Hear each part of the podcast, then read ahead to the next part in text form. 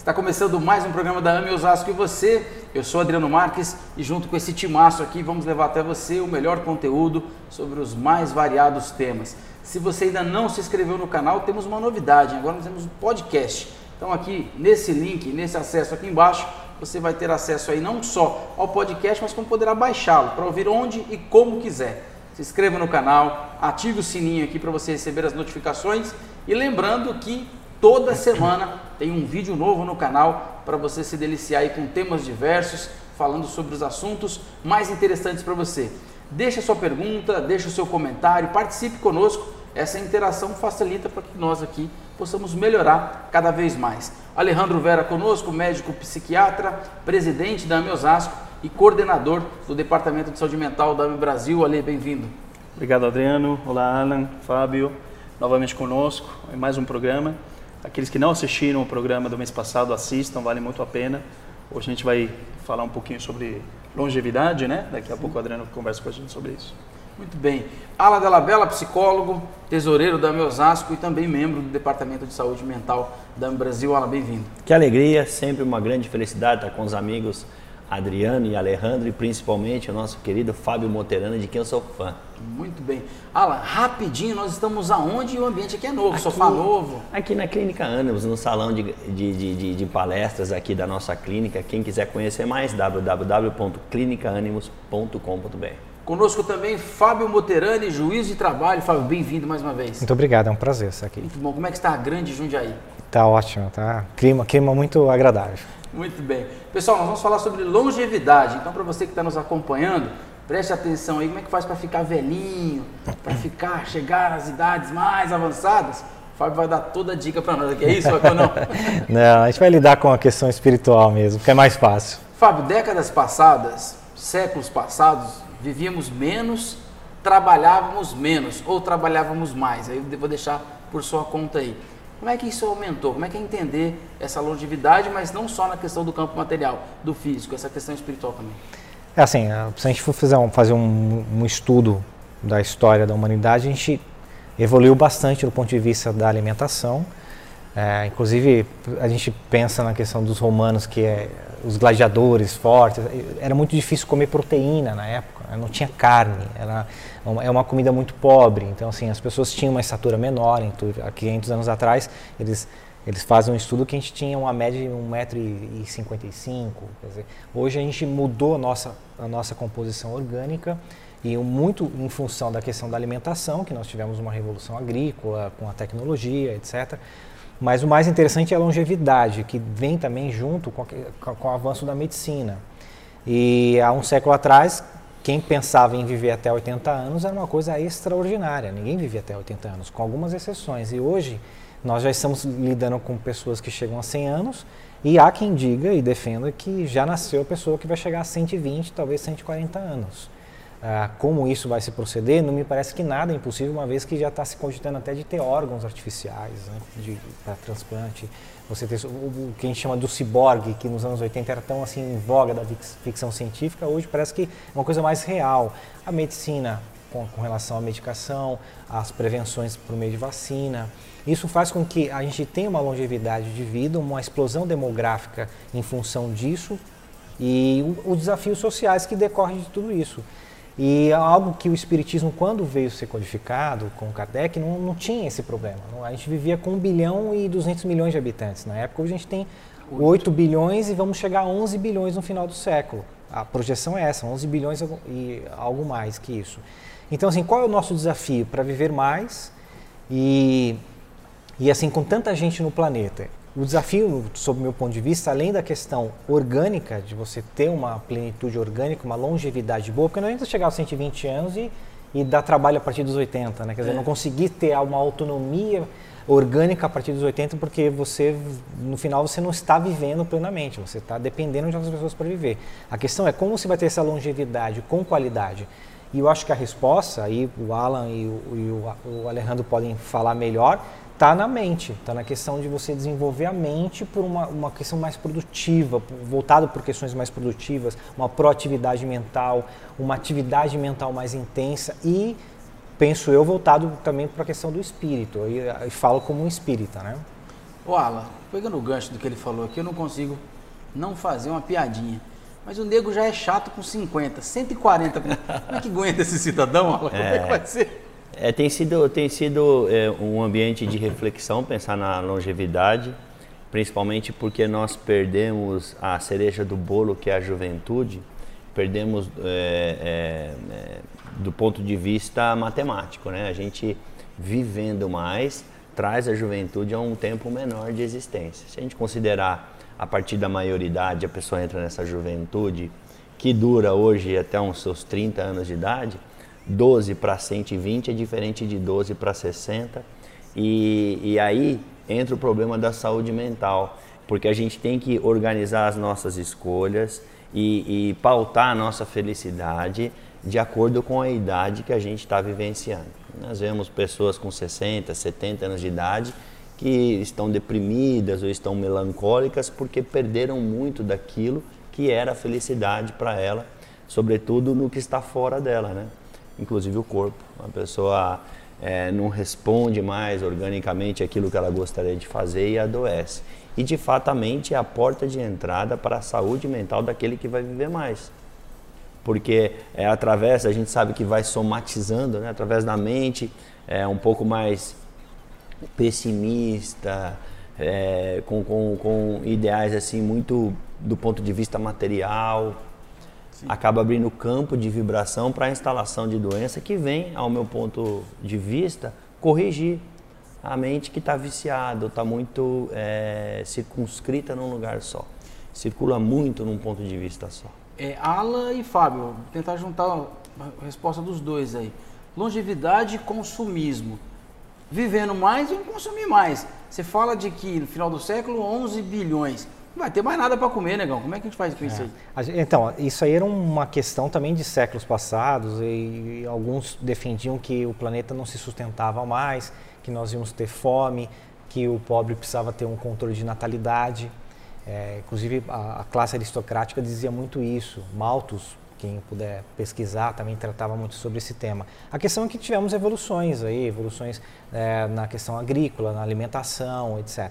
Não sabemos o que pode acontecer nesse decorrer, porque é tão em curto espaço de tempo está tendo tantas renovações tecnológicas, pode ser que haja uma necessidade menor de alimento como nós o temos hoje. O consumo realmente é uma outra questão que nós podemos tratar até é. num bloco inteiro só para isso, porque isso é o que me parece mais premente hoje, a questão do consumismo, esse ismo como uma doença.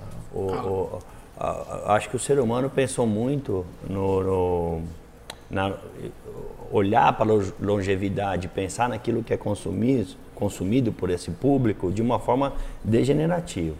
É, a gente sempre pensou na, na, na, idade em que atingiríamos é, para poder vender mais remédio, é, para cercear plano de, de financiamento. Você vai fazer um financiamento hoje com 50 anos é diferente de você fazer com 30, os preços são diferentes. Então você veja que tem um viés materialista pensar no, no tanto que a pessoa vai viver. plano de saúde é mais caro porque acha que ela vai morrer. E agora a gente tem que pensar o que de bom pode ser pensado quando a gente vai viver mais. O que, que a gente vai fazer com 100, com 90 anos. Eu lembro que catalogada, uma mulher que mais viveu na Terra foi uma francesa de sobrenome Calment, não lembro o primeiro nome dela, que ela viveu 122 anos, 5 meses e 14 dias. E a época em que ela contava próximo dos seus 90 anos, um advogado astuto, entrando aí para o campo dos advogados, viu? São sempre, são sempre almas muito nobres, mas é, esse não era tão espiritualizado assim.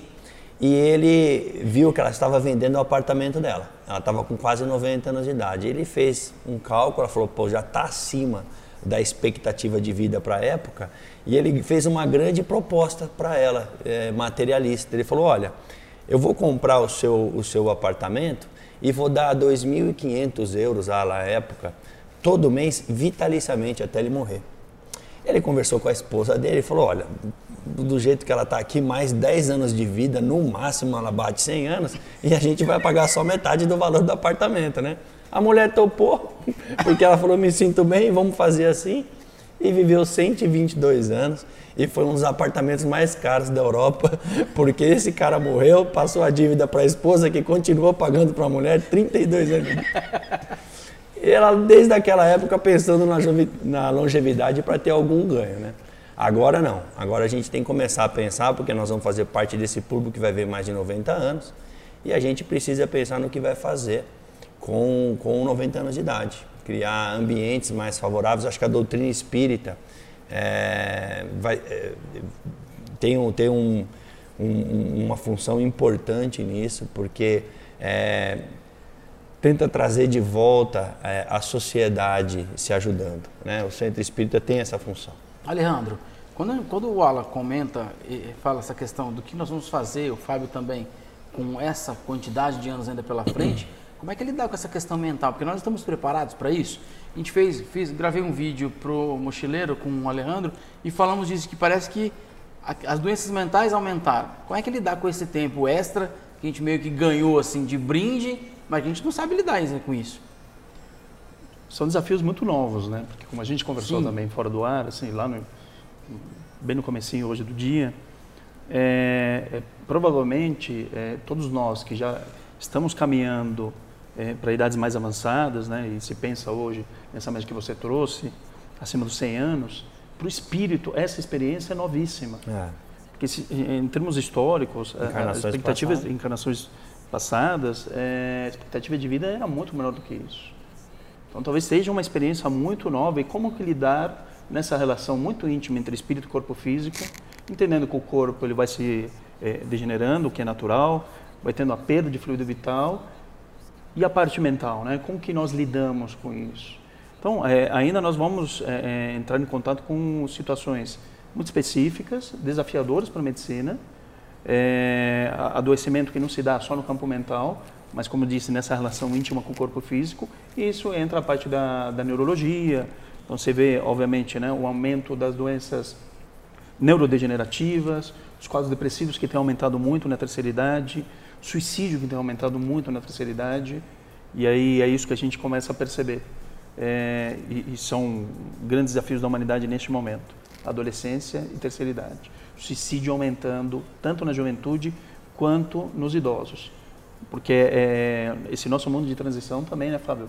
É um mundo de contrariedades. Nós sabemos que nós vamos viver muito, ao mesmo tempo o idoso tem sido cada vez mais descartado. Você acha que é por aí, Fábio? É, eu lembrei da nossa conversa do, do mês anterior, que o jovem ele está ah, temeroso com relação ao futuro, às incertezas, parece que tudo é muito fluido, então é, e dá um certo vazio, porque eles não têm um, uma destinação, um objetivo de vida, uma filosofia de vida, vamos dizer uhum. assim. E isso torna um esvaziamento. A questão da terceira idade talvez seja o fato o contrário. De repente já tenha esgotado, exaurido, acha, acredita que tenha exaurido a sua, a sua trajetória que não pode contribuir mais nada com a sociedade.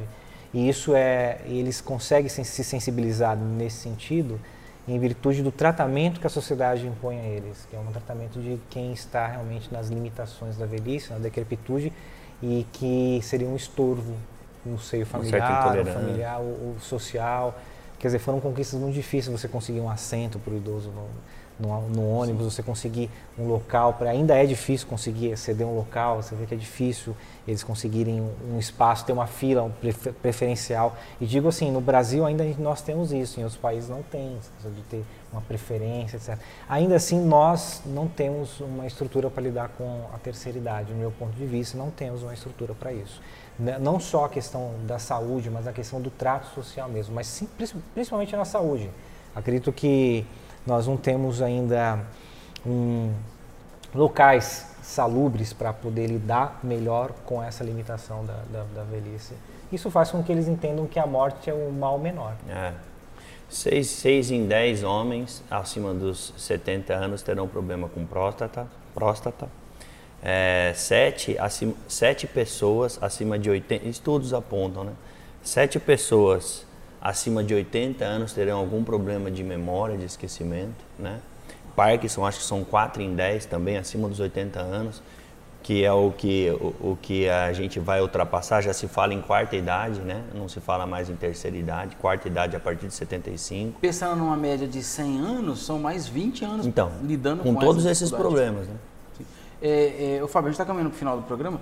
Uma das dificuldades que nós estamos enfrentando no nosso país agora, em relação à questão da previdência, por exemplo, está começando a se pensar porque o, o negócio cresceu. quer dizer, a produtividade, a produtividade é maior também, né? Quer dizer, a ideia de se aposentar mais tarde é porque a gente pode produzir mais também. E que uma parte da população não entende isso porque vem de uma geração de que, olha, com certa idade eu paro porque não, eu não, vou, não vou aguentar trabalhar mais. Né?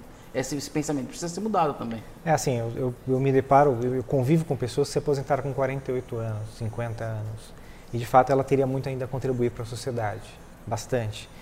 Aqui a gente tem que entender que tem pessoas que ainda pegaram é, níveis de trabalho extremamente braçais, de, de alta, altamente insalubres, em que esperar que ele atinja 60 ou 70 anos, dependendo do caso, já é uma morte na certa, porque haverá um encurtamento da vida orgânica, plenitude orgânica, porque o trabalho foi minando essa, essa, essa, plenitude orgânica ao longo do tempo. Isso tem que ser bem diferenciado, porque uma coisa é você trabalhar no escritório com ar-condicionado, e ter o seu conforto ali, você não está lidando muito com o corpo. Segurança, né? É, com a segurança, etc. E, isso aí você consegue realmente projetar um pouquinho mais para frente.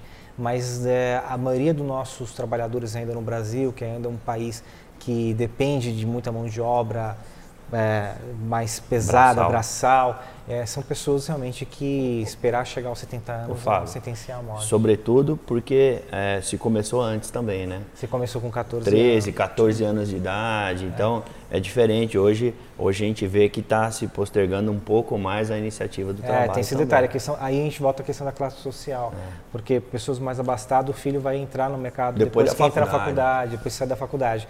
Ao passo que a pessoa mais necessitada começa até 12, com 10 13, é. anos, é. Porque é uma questão de necessidade mesmo, não é uma questão de escolha. Pessoal, ficamos por aqui. Esse bate-papo continua. Vamos falar de outros assuntos também. Fábio, mais uma vez, muito obrigado. Eu agradeço. Alejandro. Obrigado, Adriano. Obrigado, Fábio, Alan. Até o próximo bloco, na próxima semana. Alan. Até semana que vem. Pessoal, agradecer ao Carlos que nos ajuda. Lembrar que aqui embaixo tem as informações do nosso podcast. Acesse e baixe e ouça onde e como quiser. Um grande abraço. Até a semana que vem.